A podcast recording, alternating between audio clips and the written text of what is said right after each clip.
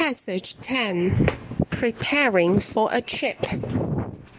The Smiths like to go out for a trip on Sundays. This Sunday, they want to go to the West Hill. Jack and Mike, the sons, get up very early in the morning.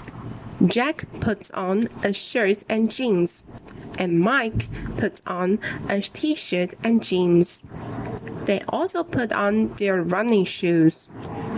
After they help their mother do the housework around the house, they put bread, meat, eggs, and some fruit in a basket and carry it to the car.